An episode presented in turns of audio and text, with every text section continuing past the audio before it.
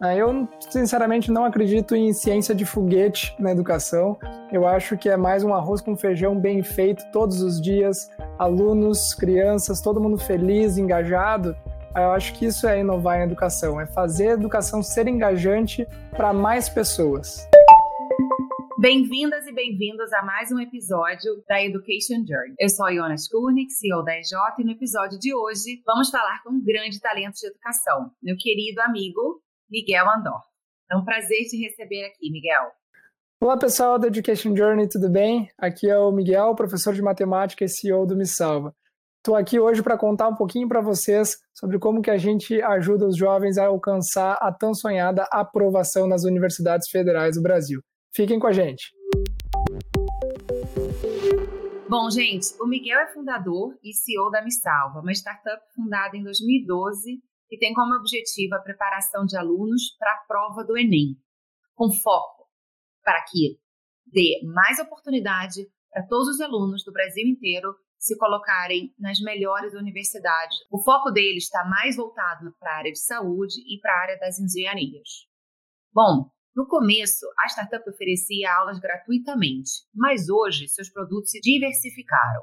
A Missalva oferece desde pacotes simplificados com conteúdos bem preparatórios para Enem, mas também oferece pacotes mais completos que contam, por exemplo, com correção de redação, apostila, simulado e aulas online.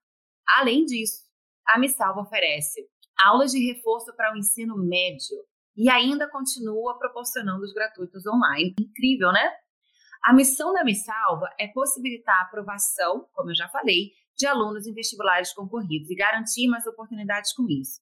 Mas vamos lá, qual é o impacto dessa EdTech que a gente vê desde o seu nascimento?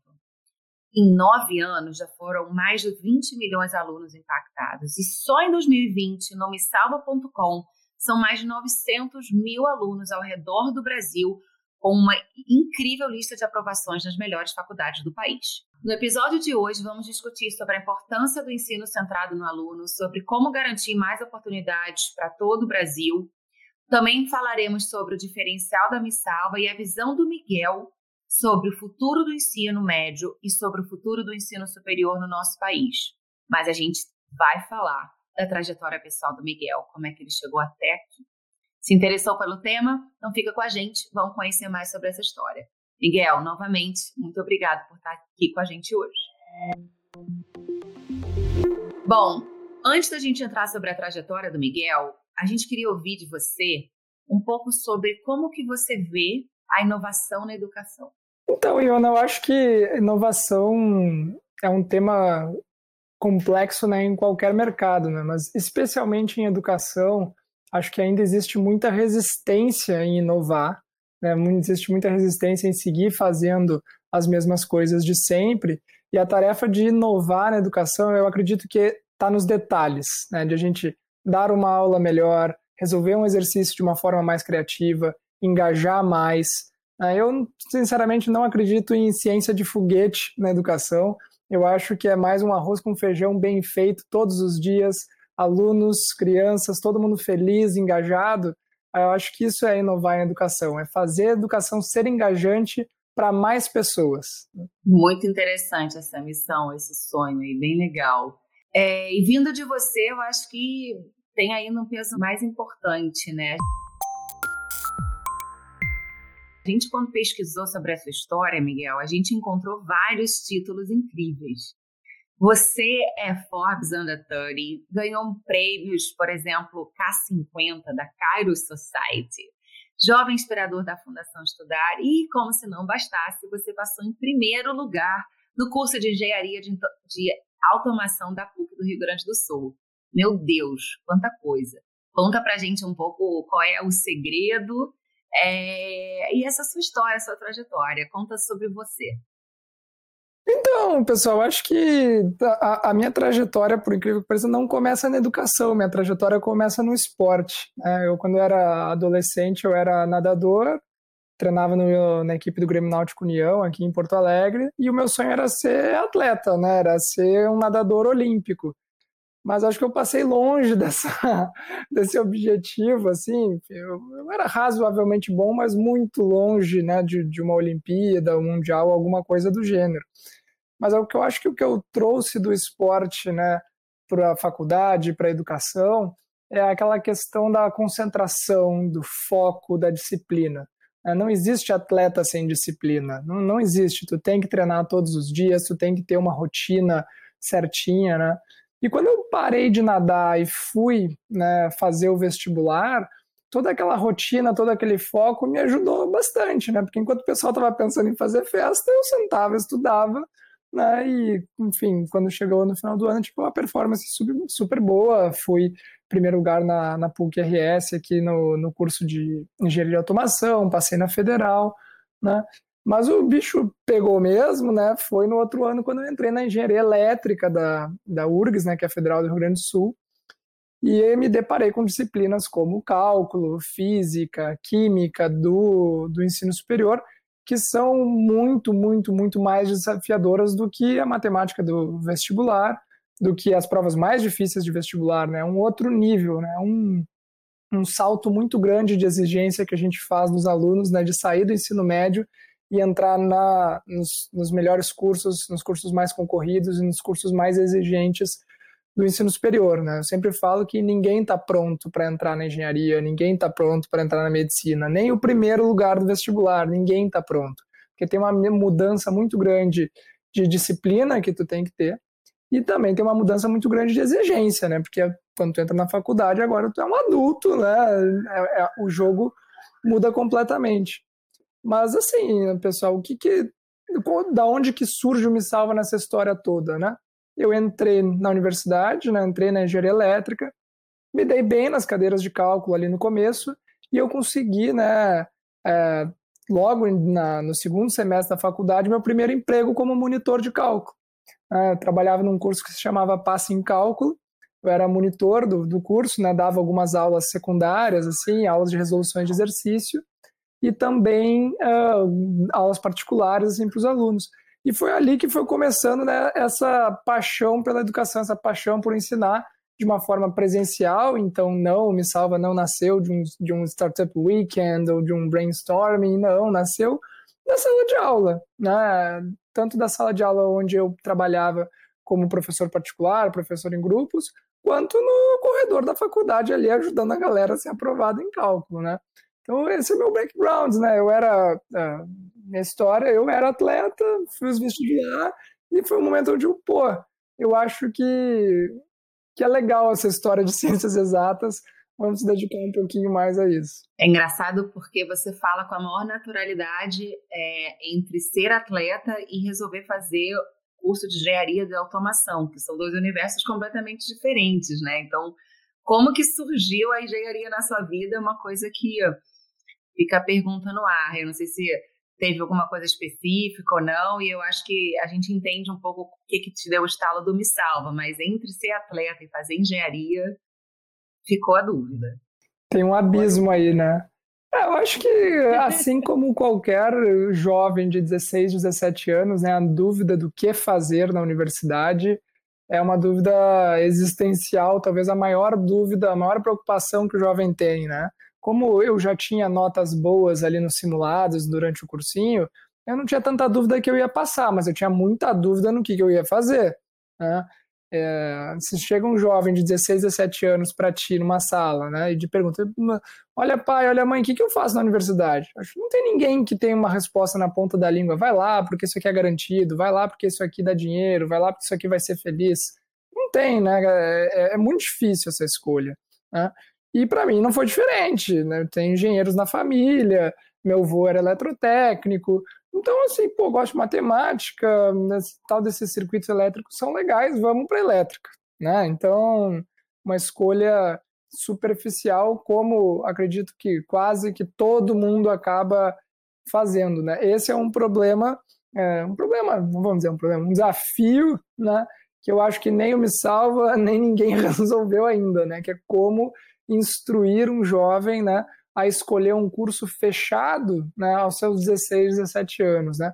A gente teve até uma oportunidade de conversar com o professor Marcelo Nobel da Unicamp, onde ele tem algumas ideias né, para flexibilizar isso, para ir trazendo o aluno para dentro da universidade, em que ele possa escolher num período de tempo ali qual, qual vai ser o enfoque dele, né?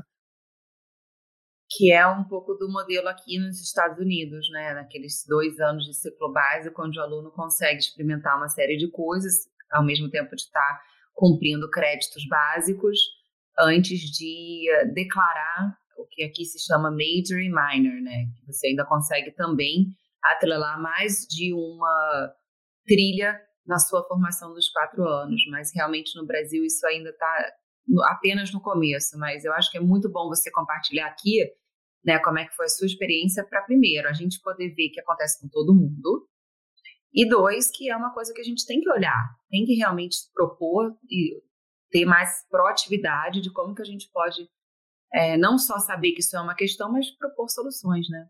A gente vai poder proporcionar um futuro aí mais adequado com a realidade, né, para os nossos jovens, porque realmente com 16, 17 anos a gente pouco sabe do que quer fazer o resto da vida. A Missalva é uma startup, como a gente já falou, focada na capacitação dos alunos para a prova do Enem. Lá se foram nove anos desde o começo. O começo eram uh, aulas gratuitas, hoje vocês têm uma série de, de produtos. Eu queria ouvir um pouco de você sobre como que é a sua metodologia, né? Qual é o diferencial do Me Salva hoje, se você olhar nas plataformas que atuam também na preparação do Enem. A gente sabe que vocês fazem uma opção self-paced, então o aluno ele vai de acordo com o seu próprio ritmo e a própria metodologia é centrada no aluno. Explica para a gente o que, que é isso e como que foi o desenvolvimento da metodologia da Missal. Então, pessoal, acho que diferentes alunos, diferentes pessoas, diferentes modos de aprender, diferentes modos de estudar, né? A gente começa sempre assim, lembrando que cada aluno é um, é uma pessoa diferente e a gente precisa, né, como plataforma, como professores, como educadores, é, tirar o melhor de cada aluno, né? permitir que ele seja a melhor versão de si mesmo, independentemente das condições, seja ele um aluno com bom histórico escolar ou com um histórico que deixa um pouquinho mais a desejar. A gente está aqui como Me Salva, como pré-ENEM, para chegar do lado do aluno e dizer: meu amigo, meu jovem, vamos lá, qual que é o teu sonho? É entrar no ITA? É entrar em medicina na USP? É entrar em direito na USP? Vamos lá, não importa qual é o teu sonho, vamos lá.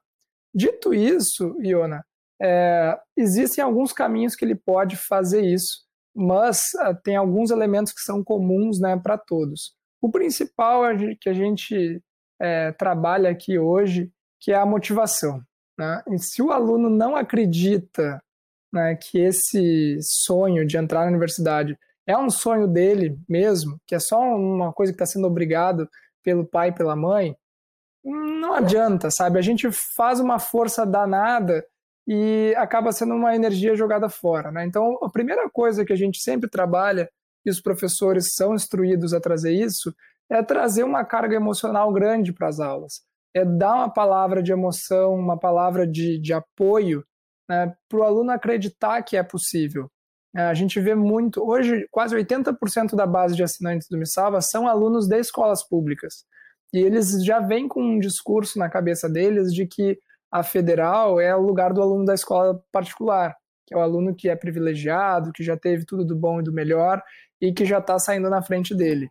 A primeira coisa que a gente precisa, né, é fazer ele acreditar que é possível, que a universidade é o lugar dele também, e que ele vai conseguir chegar lá e que a educação vai transformar a vida dele. Então, a primeira coisa é motivação. Né? Não adianta nada falar de ensino adaptativo, personalizado, soft skills ou qualquer coisa do gênero, se o aluno não acredita né, que é possível ser aprovado, que é possível entrar na universidade. Né? Isso a gente trabalha muito forte aqui, a gente entende que é o, o nosso principal papel. Né? Uma vez a gente conseguindo a atenção do aluno e ele né, acreditando na gente para ser o parceiro rumo à aprovação, vamos lá poxa, se ele já tem uma experiência prévia né, de vestibular, se ele já está estudando há um tempo mais, ele vai por um caminho mais self-guided, né, como tu colocou aqui, de ele ir encontrando né, os, os vídeos, os exercícios que ele precisa com base em boletins de desempenho que ele recebe nos simulados. Esse é o aluno já experiente, é aquele cara que é quase o concurseiro, que já está, né? Pô, vou lá para ser aprovado mesmo. Mas isso não é o grande volume do Me Salva. O grande volume do Me Salva é aquele aluno que chega, olha Miguel, olha Corleta, olha Flávia, olha Brulão, que são os professores né, das aulas ao vivo, é, não tem a menor ideia de por onde começar. E a gente vai lá. Cara, primeira coisa, tu precisa de uma rotina, tu precisa de um plano de estudos. E a gente tem uma ferramenta que chama o plano de estudos personalizado, que o aluno diz os horários e os dias que vai estudar, quais as matérias que ele quer estudar com a gente, porque às vezes ele está fazendo colégio ou um outro cursinho e tem um professor bom e quer usar aquela solução que ele já está usando, ele pode tirar esse conteúdo do nosso plano de estudos e a plataforma organiza, né? Ó, Iona, tu vai fazer medicina, tu quer fazer medicina na USP, tu vai estudar segunda, terça, quarta, quinta, sexta, de manhã e de tarde, e sábado de manhã, beleza, a plataforma vai organizar um calendário certinho, toda segunda-feira esse calendário é atualizado com base no desempenho que tu teve na semana anterior, e em paralelo a gente vai trazendo, né, no plano de estudos tem todo o conteúdo que tu precisa estudar, e em paralelo a gente vai trazendo pelo menos um simuladinho por semana, onde a gente diz, ó, tu tem que fazer provas fechadas sem olhar as respostas, para ir te acostumando com a pressão, com a ansiedade de responder uma lista e não ter o, retorno na hora. Né? Tem as aulas ao vivo, onde a gente incentiva os alunos a interagir pelo chat, interagir nas enquetes, né? tem um, software só para o aluno interagir durante as aulas, clicar, né? fazer exercícios durante as aulas. Então, assim, eu acho que o grande não, não tem muito um segredo, não tem muito é, algo assim que alguém já não tenha inventado antes, sabe? Eu acho que é fazer um arroz com feijão muito bem feito, todos os dias, ter professores incríveis e sempre, né, trazer esse conforto, tra trazer essa motivação para o aluno, né? A gente brinca aqui que a gente não é a NASA, a gente não quer botar um foguete no espaço. A gente quer ser o melhor restaurante de cultura, de, de comida típica da região. Né? É fazer aquela, aquela coisa básica todos os dias extremamente bem feito. Eu acho que isso, né, ao longo da trajetória de preparação para o Enem, que podem ser 10, 12 meses ou podem ser 3, 4 anos, né, é onde a gente está olhando, assim, o que, que a gente está, é o nosso mindset aqui. E aí eu fico imaginando, então, esse impacto que vocês fazem nos alunos de escola públicas, como você falou, mas a gente sabe também que o Missalva oferece produtos que não são gratuitos. Conta pra gente qual o racional dessa separação, quer dizer, o que que fica, então, uh, oferecido gratuitamente, o que que não fica, e qual é a penetração desses dois produtos no, no seu demográfico?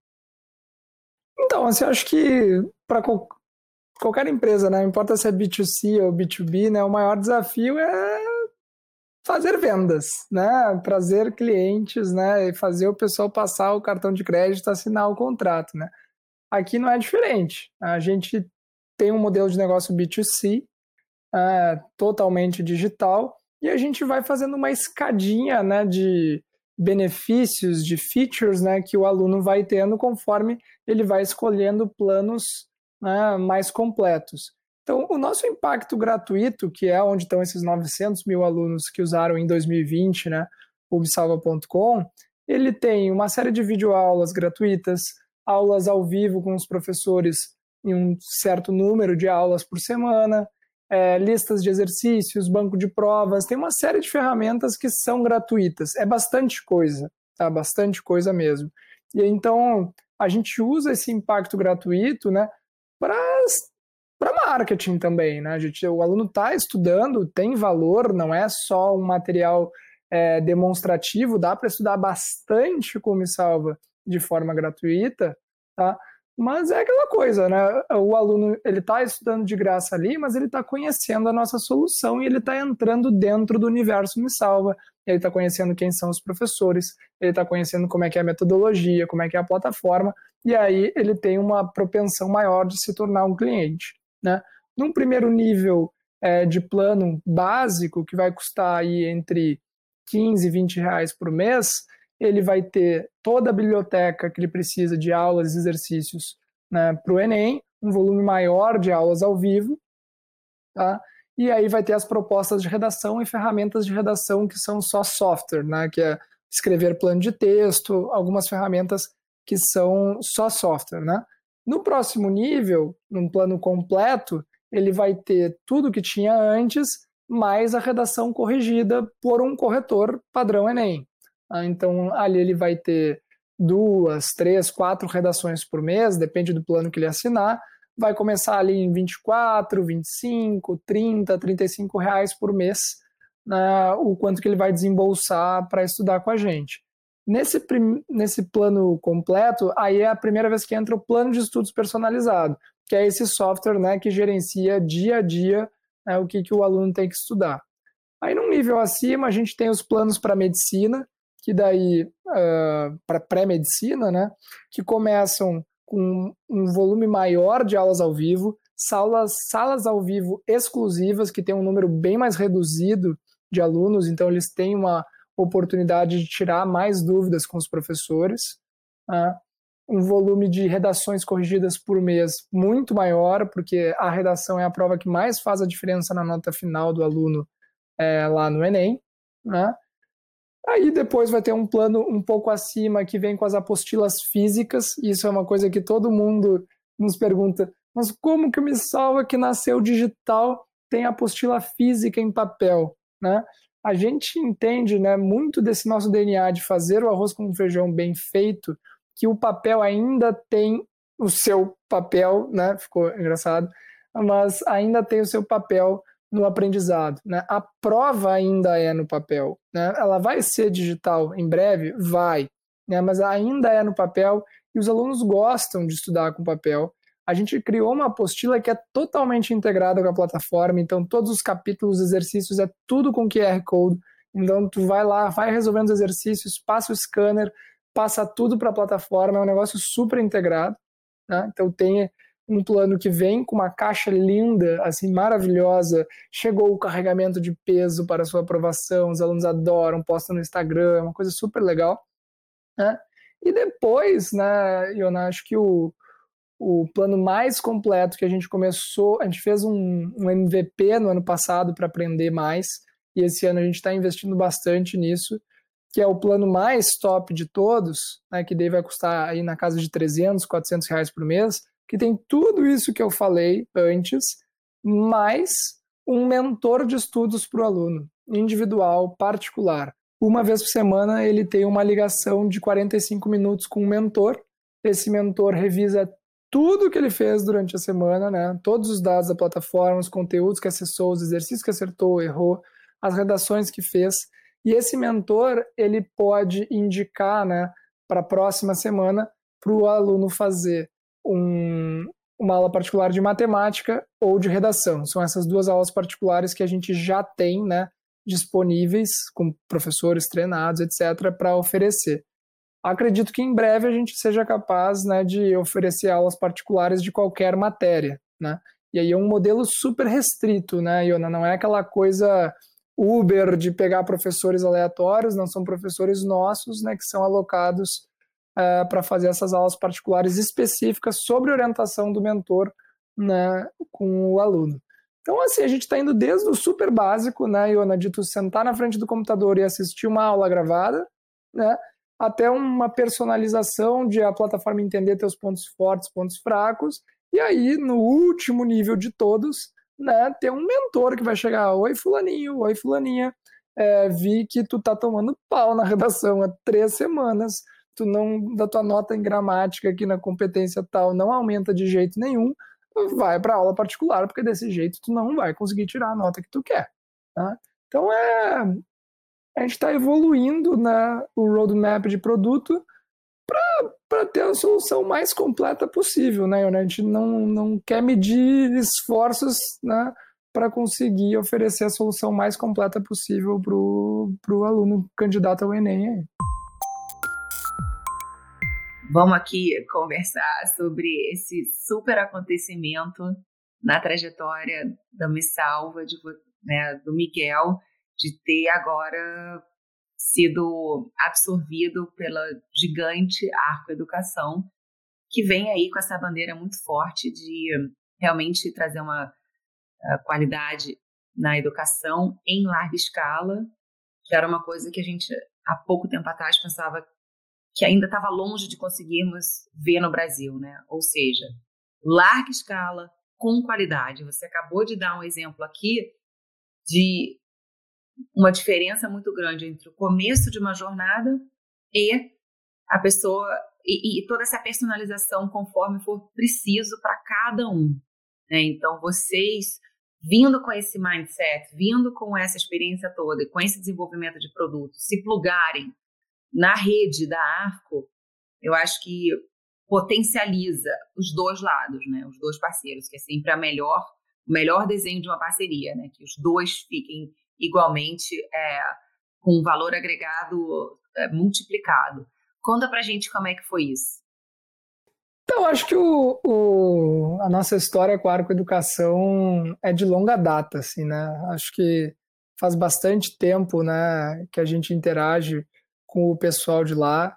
Sempre existiu uma admiração mútua, né, do que, que cada um faz faz melhor. A gente sempre olhou as apostilas impecáveis do SAS, os simulados, ah, o foco que eles têm, né, com aprovação no ITA. Então a gente sempre olhou com muito respeito e, e, entendendo, né, poxa, como que esses caras há tanto tempo no mercado, né, conseguem ter uma qualidade, uma consistência no material que produzem né, e conseguem, né, por consequência, crescer na velocidade que crescem com a reputação que têm? Uh, isso antes de IPO, né, que foi onde todo mundo conheceu, né, a Arco Educação, a gente já olhava, para o SaaS é, entendendo que esses caras tinham uma mentalidade parecida com a gente. Em paralelo, rolava a mesma coisa do lado de lá. Eles olhavam no YouTube, entre todos os canais, olhavam, poxa, as aulas ao vivo, as aulas ao vivo, as aulas gravadas que a gente gosta, é desse tal de Me Salva. Né? Tem uma pequena distância entre Fortaleza e Porto Alegre, né? mas no meio do caminho tem ali as federais né, que a gente sempre quer buscar aprovação em conjunto. Então foi assim um namoro de longa data, né, Iona, onde a gente foi conversando, foi se conhecendo, foi fazendo alguns testes. Né, a gente começou integrando aulas do Me Salva dentro do sistema positivo de educação e fomos fazendo né, algum, algumas trocas, se conhecendo, mas mais do que um roadmap de produto ou um plug and play de negócio, eu acho que a questão ali é equipe. Né? A gente enxergou na Arco um parceiro que vai nos ajudar a crescer.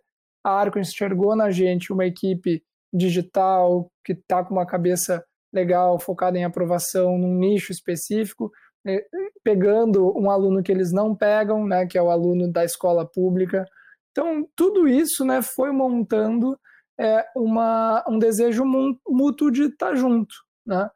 E acho que não foi muita surpresa para ninguém quando a gente anunciou, né? Porque já estava parecendo, né, que isso ia acontecer, né? E, enfim, acho que a gente está muito feliz, né? Acho que da forma, obviamente, né, que o que aparece ali nos, nas matérias, na mídia ali, sempre tem uma distorção, mas basicamente, né, a Arco Educação comprou o controle né, do, do Me Salva mas eu e os fundadores, né, que são executivos, que é o André Corleta, que é o André Antunes, que é o Caio, né, é, e eu, né, a gente segue no negócio como sócios, a gente segue tocando o Me Salva, então não vai ter né, aquela coisa de mudar tudo na empresa, não, assim, a gente, é, o negócio, o escopo que a gente tem com a Arco Educação é crescer o Me Salva como ele é, com o apoio, com a mentoria, com a logística e com toda a tudo de bom que a Arco tem para nos oferecer, né?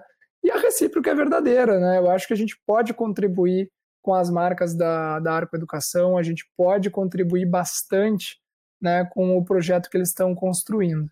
Então, acho que esse, esse negócio com a Arco Educação veio para potencializar né, o impacto do Me Salva. A gente está muito, muito, muito feliz né, de ter encerrado esse ciclo com nossos investidores que nos trouxeram até aqui.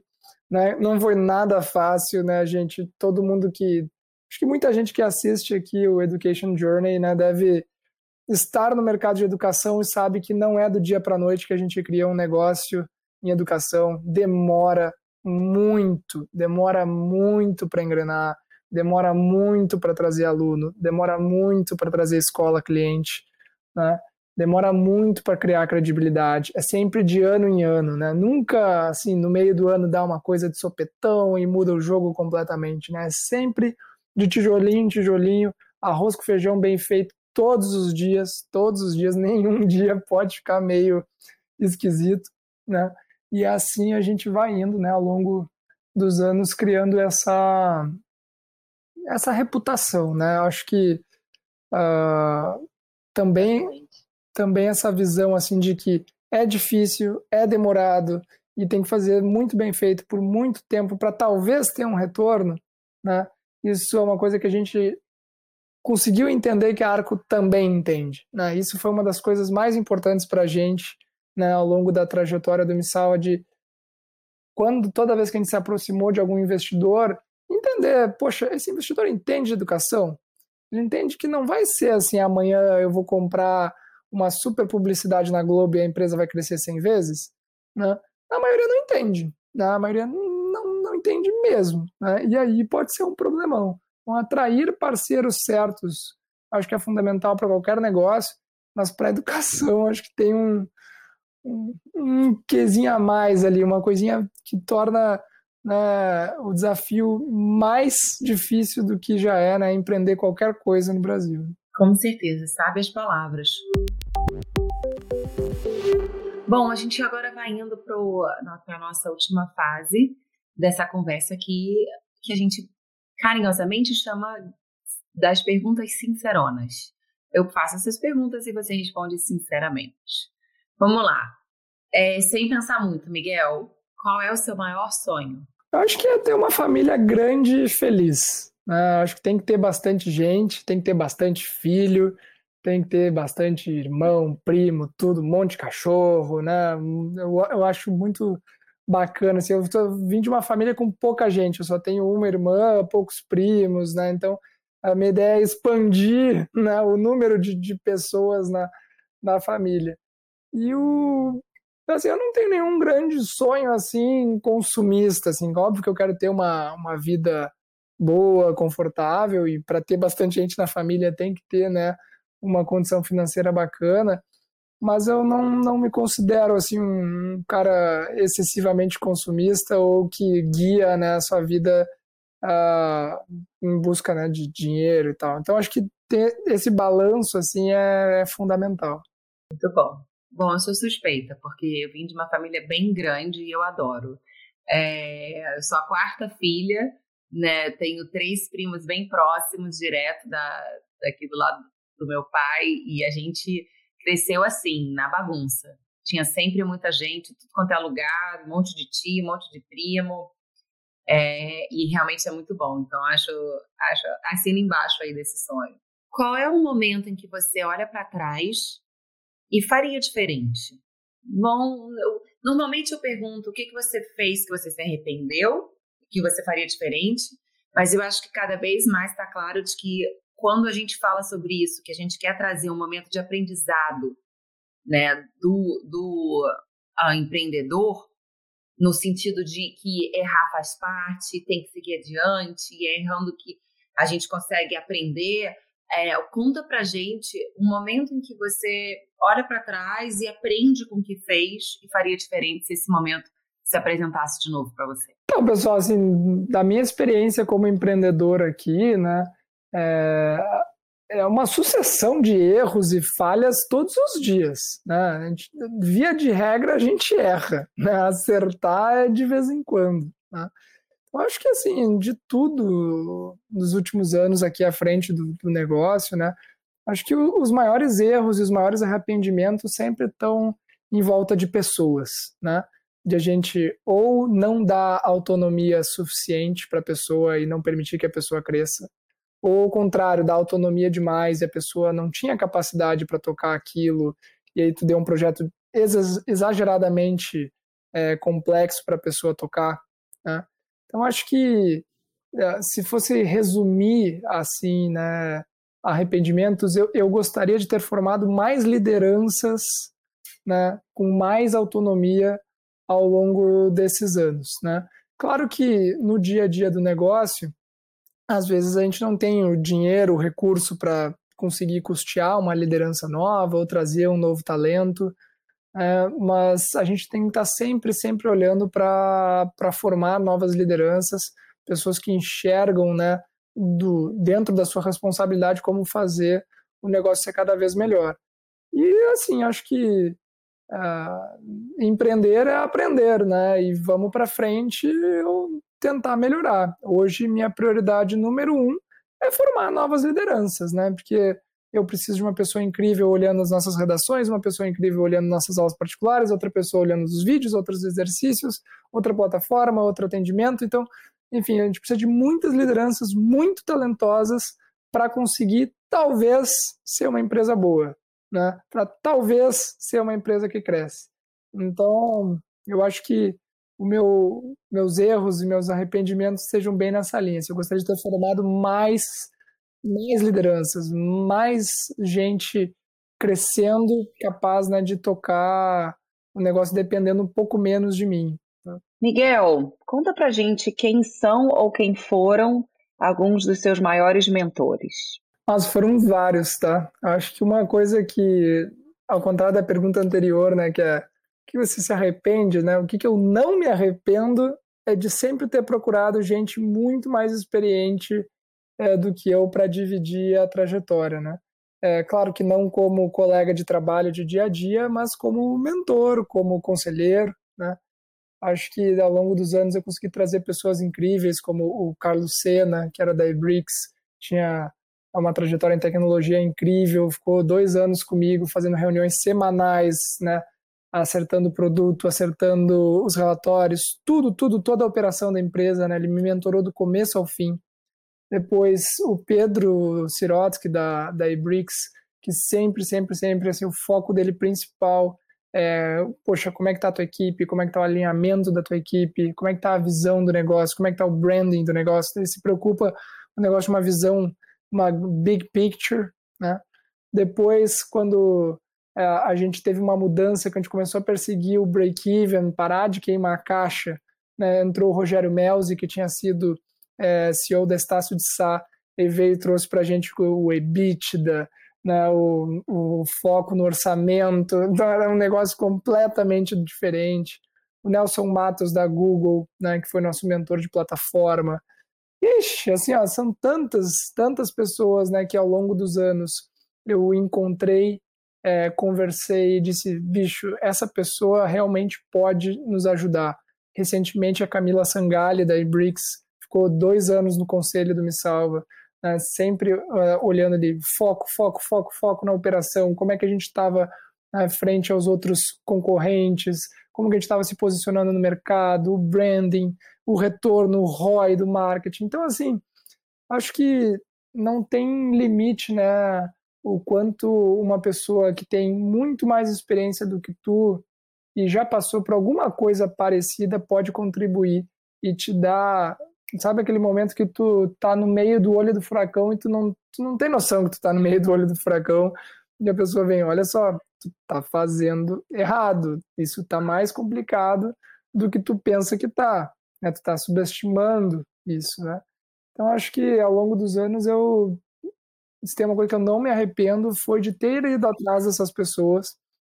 E geralmente, né, uma dica que eu sempre dou, quando bate o santo, quando as pessoas se gostam, tu consegue trazer mentores muitas vezes de graça. Né? Pessoas super experientes gostam de contribuir com as experiências que elas tiveram, elas gostam de mentorar jovens, gostam de mentorar novos talentos. Né? Então, usem isso a favor, né? vão atrás das pessoas que vocês admiram, batam na porta e dizem, olha só, meu amigo, tu, tu topa fazer uma ligação de um mês, de um, de um em um mês comigo para me dar umas dicas? Né? Ah, geralmente a resposta é sim. Né? Então, assim, façam isso, sigam isso, porque vale a pena, vale a pena, né? Quando tu olha para trás, o quanto que tu consegue crescer tendo bons mentores, né? é, é, muito mais rápido, muito menos dolorido do que sem. Tanto é que a gente trouxe isso para o Me Salva, né? A ideia da mentoria dos alunos de pré-medicina é para facilitar também o caminho deles, de dizer, olha só, tu não é o primeiro aluno que tem que passar num vestibular ultra concorrido na história. Vários já fizeram isso e podem te ajudar. Tá? Então, mentoria é fundamental, na minha opinião. É, acho extremamente importante, recomendo e sigo fazendo, agora com novos mentores também. Muito bom. Engraçado, eu ouço muito uma pegada de humildade assim na sua narrativa, né? Muito uma coisa de sempre estar aprendendo e de ter essa essa humildade e esse espaço mesmo de interagir com quem sabe mais. E agora então fazer isso de uma maneira estrutural no Me Salva para poder quem ainda não sabe da importância da, da mentoria, poder conhecer através do meu do Me Salva como que realmente você com mentores consegue chegar mais longe em menos tempo, com uma curva de aprendizado não tão steep, exatamente porque você está do lado de alguém que já passou por isso, que está te ajudando, né? Então, assim, muito legal ouvir dessa experiência pessoal e agora, então, que você está querendo replicar e trazer mais escala para isso que funciona tão bem. Bom, Miguel, foi um enorme prazer bater esse papo com você hoje. Enorme. É, foi incrível saber mais sobre a sua trajetória, sobre todo o trabalho que a Me Salva faz para tornar mais acessível a educação de qualidade para todo e qualquer aluno que sonhe com isso no Brasil, né? Acho que é lindo essa visão de vocês de que esse sonho, primeiro que sim, tem que sonhar, vamos lá, vamos sonhar, e segundo que é alcançável. E vocês fazem com que esse alcançável, alcançável seja palpável, porque vocês fazem a metodologia de vocês, né? Então, assim, é um sonho que realmente vocês entregam para que ele vire realidade para todos os alunos que querem é, estar com vocês nessa jornada, né? Do Me Salva. Obrigada, pessoal. E vamos lá, vamos junto criar novos negócios, novos projetos para transformar a educação no Brasil. Contem com a gente. Parabéns, Iona, pelo quadro aqui. E contem com Me Salva para o que precisar. Obrigadão. Eu sou Iona Skunik e esse foi mais um episódio do podcast da Education Journey. Sigam a gente nas nossas redes sociais, arroba Education Journey. Queremos ouvir seu recado, seu feedback, seus comentários, sugestões, dúvidas. A gente realmente quer trazer para vocês tudo o que vocês querem saber sobre educação e inovação. Vamos adorar ouvir a opinião e como podemos te ajudar a transformar o Brasil junto com a gente. Miguel, muito bom ter você aqui. Obrigada.